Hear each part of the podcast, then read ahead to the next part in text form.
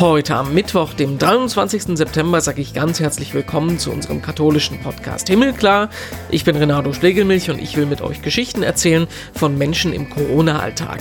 Heute ist das Thomas Arnold. So wie ich die Menschen in Sachsen und in Ostdeutschland erlebe, kann ich mit meinem Glauben sagen, Gott ist hier. Er leitet die Katholische Akademie in Dresden, ist also im ostdeutschen Spannungsfeld zwischen Kirche, Politik und Gesellschaft unterwegs. Mit AfD und Pegida war das ja schon vorher nicht allzu einfach. Corona hat das das jetzt alles natürlich auch nochmal eine Nummer komplizierter gemacht. Wo er trotzdem Gott findet und was ihm Hoffnung bringt, das erzählt er uns heute im Podcast. Vorher gucken wir aber noch gemeinsam in die Schlagzeilen. Was hat sich getan in der katholischen Welt in der letzten Woche?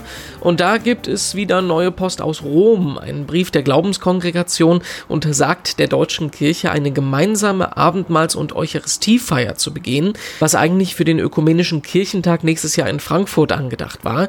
Es gäbe noch zu große theologische Differenzen zwischen katholischer und evangelischer Kirche für so einen Schritt. Und das ist dabei nicht der erste solche Brief. Wenn ihr euch erinnert, vor ein paar Monaten, da gab es schon mal eine Ansage aus Rom, die für Aufregung gesorgt hat, und zwar, dass Laien, also nicht Priester, keine Gemeinden leiten dürfen. Der Vatikan beobachtet also ziemlich genau, was in Deutschland passiert. Wahrscheinlich wird es auch Thema sein bei der Herbstvollversammlung der Deutschen Bischofskonferenz. Alle 69 Diözesan- und Weihbischöfe, die treffen sich diese Woche in Fulda. Wegen Corona wurde das allerdings jetzt einiges abgeändert. Die Bischöfe beraten in einem großen Saal in einem Schloss in Fulda, um den Abstand gewähren zu können. Und das Programm, das wurde auch eingedampft. Die zwei großen Themen, die besprochen werden sollen, das sind einerseits der synodale Weg, also der Reformdialog in der Kirche und der Umgang mit sexuellem Missbrauch. Da sucht man zum Beispiel einen einheitlichen Plan, wie man mit der Frage der Entschädigungen umgehen soll. Ja, und rund um den synodalen Weg gibt's auch darüber hinaus weiter Diskussionen. Mehrere Bischöfe, die haben sich vergangene Woche zu den Reformideen in Interviews geäußert. Georg Betzing zum Beispiel, der Vorsitzende der Bischöfe, der plädiert im Deutschlandfunk zum Beispiel dafür, dass Frauen zwar nicht zu Priestern, aber zu Diakoninnen geweiht werden sollten. Kölns Kardinal Wölki, der äußert in einem anderen Interview die Angst, dass sich Deutschland von Rom abspaltet und eine eigene Nationalkirche gründet, wenn denn gegen den Willen des Vatikans Vatikans weitgehende Reformen beschlossen werden. Darüber sprechen wir übrigens auch gleich mit Thomas Arnold. Der ist nämlich auch einer der 230 Mitglieder bei der Vollversammlung des Synodalen Weges. Und da hören wir mal, was seine Meinung dazu ist. Und im Podcast gehen wir heute in die wohl gottloseste Region der Welt. Das ist jetzt keine Beleidigung, sondern das äh, sagen tatsächlich die Zahlen, wenn es um Ostdeutschland geht, dass dort so wenig Leute ja sich einer Religionsgemeinschaft zugehörig fühlen wie sonst nur irgendwo auf der Welt. Und trotzdem ist das ein Gebiet, wo viel passiert. Jetzt nicht bloß in der Corona-Zeit, aber Corona verändert natürlich auch vieles. Wir sprechen mit Dr. Thomas Arnold, der ist der Direktor der Katholischen Akademie im Bistum Dresden-Meißen und unser Gesprächspartner heute im Himmelklapp-Podcast. Herr Arnold, grüß Gott, schönen guten Tag. Hallo, Herr Schlegelmilch. Wie finden Sie das, wenn ich äh, von Ihrer Heimat als gottloseste Region der Welt erzähle? Ah, ich finde, Gott ist an ganz vielen Stellen da. Das sage ich jetzt gar nicht frömmlerisch, sondern ich bin wirklich davon überzeugt, Gott ist da. Nur müssen wir aufpassen, dass wir diesen 80 Prozent, die eben nicht getauft sind, die auch nicht die Frage nach Gott stellen, auch jetzt nicht als Christen sagen, hey, wir haben euch doch schon immer gesagt, Gott ist da, ihr habt es bloß noch nie gehört. Ich bin davon überzeugt, von dem, wie ich die Welt deute, dass Gott da ist, auch gerade angesichts dieser Corona-Pandemie. Aber ich will jeden davor schützen, der nicht diese Frage stellt und nicht per se das automatisch sagen, sondern erstmal anerkennen, dass für ihn Gott keine Deutungsrelevanz hat bei dem, was er oder sie als Leben erfährt. Und dann möchte ich aber gern von meinem Leben erzählen und das Danebenleben und sagen, guck mal, wären das nicht eventuell Optionen, wo es so etwas wie Gott gibt? Und wir machen ja im nächsten Jahr mit dem äh, ZAP, dem Institut in Bochum, zusammen mit Professor Sellmann eine Tagung, wo wir fragen, was und wie, wenn ohne Gott? Denn ich bin ebenso überzeugt, dass eine Gesellschaft mit sich stärker ringt, wenn das Fundament, ein christlicher Glaube, ein transzendenter Bezug verloren geht. Ähm, und die Akademie hat die Aufgabe, natürlich diese Debatten zu führen, aus der christlichen Perspektive heraus, aber erstmal zu akzeptieren, diese Gegend hat verlernt, über Gott zu sprechen, und zwar über Generationen hinweg. und Gott als Deutungsperspektive mit einzubeziehen. Und insofern stimmt es auf der einen Seite, dass es eine gottlose Gegend ist, weil einfach die Menschen nicht mehr so getauft sind, wie wir es vielleicht in alten Bundesländern oder in anderen Landstrichen unserer Welt kennen. Aber auf der anderen Seite, so wie ich diese Welt erlebe, so wie ich die Menschen in Sachsen und in Ostdeutschland erlebe, kann ich mit meinem Glauben sagen, Gott ist hier. Und das ist auch was, wo Sie sich als katholische Akademie auch mit einer Rolle vertreten sehen, diese Menschen gegenseitig ins Gespräch zu bringen. Ist ein großes Thema, was wir besprechen können. Vorher möchte ich mit Ihnen aber erstmal auf äh, das Coronavirus und die Lage bei Ihnen in Dresden und in Sachsen und in Ostdeutschland gucken. Wie sieht's denn da aus bei Ihnen im Moment? Ich denke, die Lage unterscheidet sich ähm, pandemisch nicht von anderen Gegenden im Osten von Deutschland. Wir haben relativ niedrige Infektionszahlen. Wir haben eine Politik im Freistaat, die sehr weit geöffnet ist. Ich nehme wahr, dass wir auch als Kirche versuchen, diese Öffnungen weiterzugeben mit unseren Richtlinien. Auf der anderen Seite jedes Risiko möglichst auszuschließen, damit Ansteckung stattfinden kann, unbeabsichtigt. Also das wollen wir nicht. Das Gleiche gilt auch bei den Veranstaltern der Akademie. Ähm, ich merke auf der einen Seite, dass natürlich jetzt mit dieser sogenannten zweiten Welle, wo man noch nicht weiß, ist es überhaupt die zweite Welle, eine neue Anspannung kommt, Unsicherheit kommt, was passiert mit diesem Land und mit uns auch als Institutionen.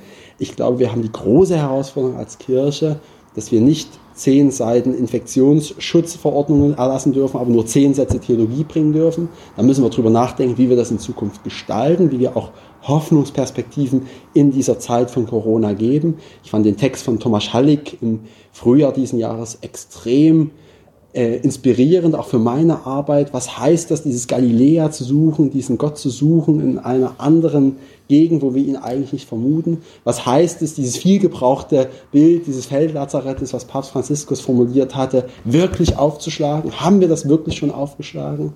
Ähm, wir müssen aufpassen, dass wir nicht in Plattitüden kommen. Das auf keinen Fall. Äh, wenn wir nur anfangen, vom lieben Gott zu sprechen, der irgendwie in der Pandemie da ist, ist es zu wenig. Sondern wir müssen akzeptieren, was die Menschen hier bewegt.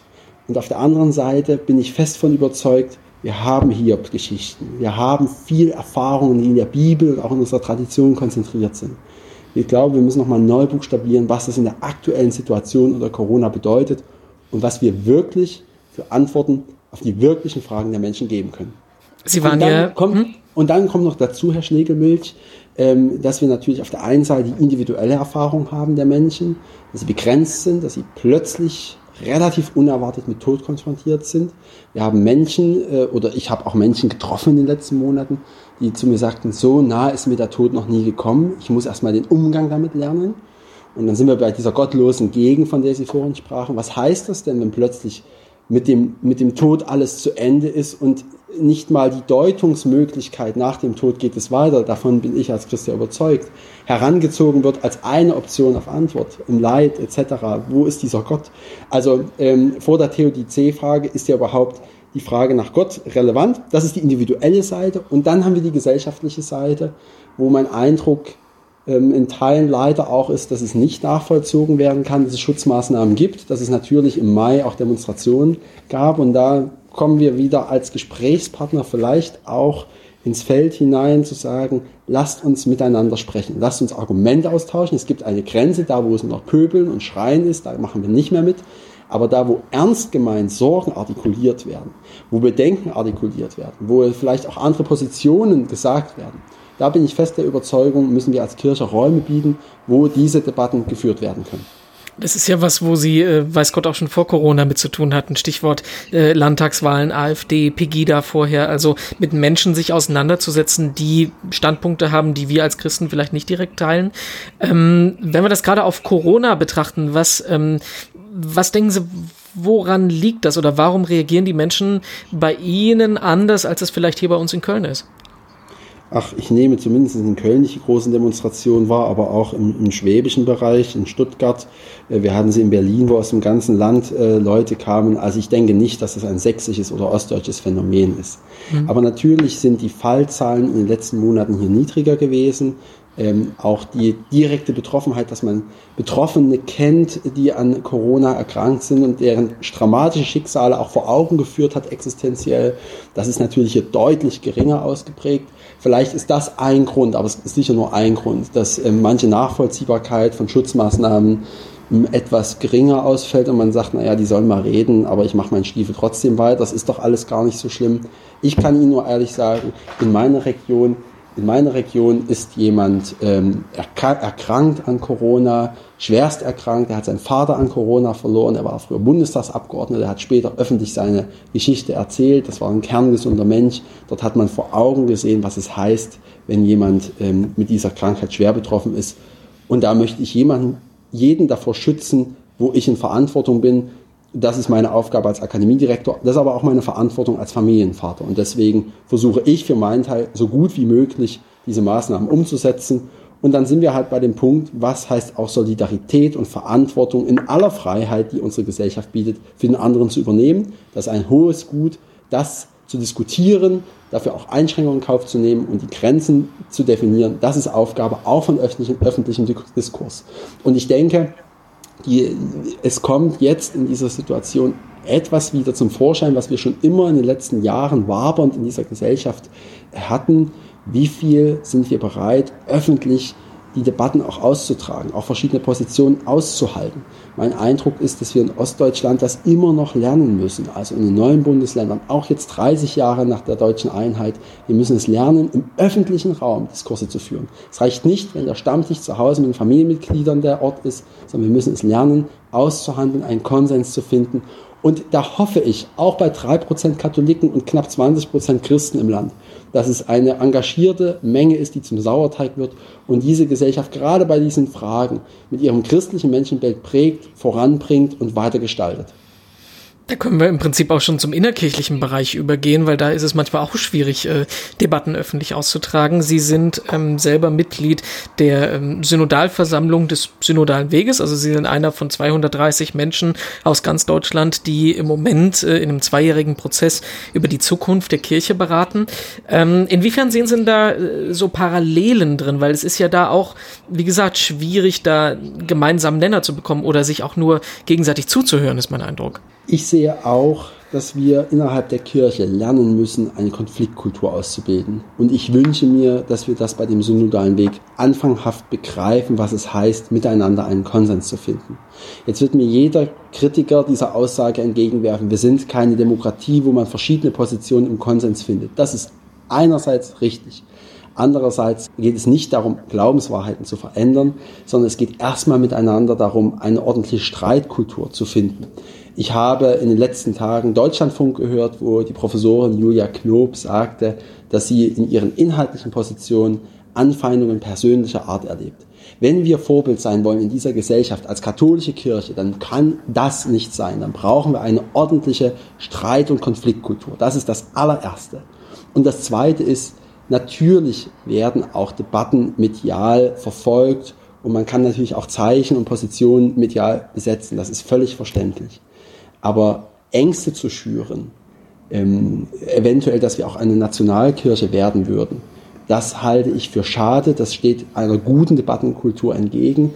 Ich hoffe sehr, dass wir gemeinsam als Kirche in Deutschland einen Weg finden, der an aller Einheit mit der Weltkirche steht. Aber wir müssen aufpassen, dass wir uns das Feigenblatt Weltkirche nicht anheften, als Ausrede suchen. Wir brauchen einen ehrlichen, offenen, mutigen Umgang miteinander, den Mut zur Veränderung bei aller Bewahrung dessen, was uns in den letzten Jahrhunderten und Jahrzehnten getragen hat. Ich sage aber auch, und das überzeugt mich bei der Mitarbeit beim synodalen Weg, wir brauchen kein Sakristeichristentum. Was wir gelernt haben in dieser Diaspora im Osten von Deutschland ist, dass es Menschen braucht, die zutiefst vom Glauben getragen sind. Vom Glauben an Kreuz und Auferstehung.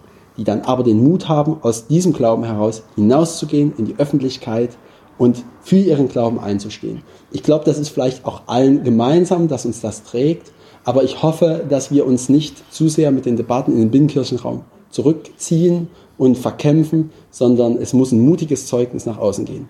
Ich bin fest davon überzeugt, dass wir über diese Grundlagen sprechen müssen, Macht, Frauen, miteinander Lebensformen, priesterliche Lebensformen, die gehören als Grundvoraussetzung dazu. Ich höre immer wieder bei Akademieveranstaltungen, was diskutiert ihr denn über die und jene Themen, wenn ihr nicht mal euren eigenen Laden geregelt habt und weil wir völliges Vertrauen verloren haben. Ähm, aber wenn wir das wieder schaffen, bin ich davon überzeugt, können wir auch anders über die Glaubensthemen mit Gesellschaft ins Gespräch kommen, weil wir eben Vertrauen zurückgewonnen haben. Das merken wir doch in den letzten zehn Jahren ganz deutlich. Vertrauen zu verlieren geht radikal schnell. Vertrauen zu gewinnen braucht extrem viel Zeit. Und in diesem Prozess befinden wir uns. Ich hoffe zutiefst, dass dieser, äh, dass dieser synodale Weg nicht scheitern wird. Das wäre für einen weiteren Vertrauensabbruch das Schlimmste, was passieren könnte. Jetzt lassen Sie uns nochmal vom Großen aufs Kleine schauen, auf Ihre alltägliche Arbeit.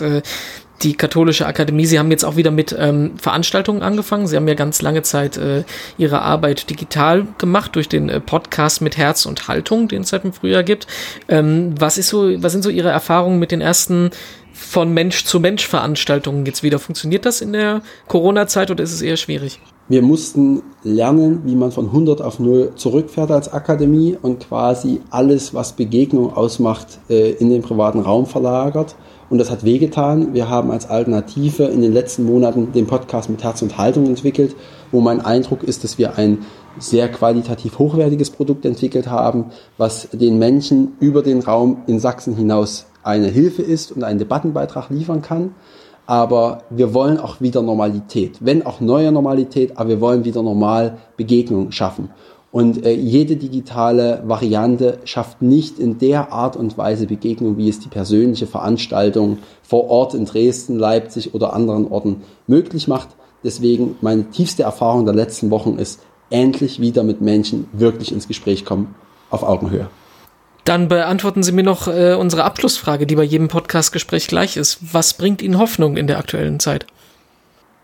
Mir bringt Hoffnung, dass ich zutiefst erfahre, wie Familie mich trägt, wie Glaube mich vor neue Herausforderungen stellt und dass ich merke, dass Kirche in der persönlichen Beziehung leben kann, auch wenn vieles an Gewohnten im Moment weggebrochen ist. Ich bin fest davon überzeugt, dass dieser Glaube an Tod, an Auferstehung eine Hoffnung ist, die gerade in Corona Kraft gibt, um an andere Orte hinauszugehen und davon auch zu berichten.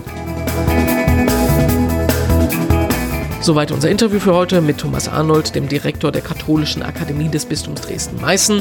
Interview Nummer 59 war das im Himmelklar Podcast. Die anderen 58, die gibt es auch alle online auf himmelklar.de, auf allen gängigen Podcast-Plattformen, Spotify, iTunes, Deezer, Podigy und so weiter. Mehr von uns gibt es auch auf Twitter, Facebook und Instagram. Da bin ich dann auch überall ansprechbar als Ed Renato Joachim. Und nächste Woche im Podcast, da ist dann Katharina Geiger für euch wieder da. Bis dahin sage ich alles Gute und auf bald.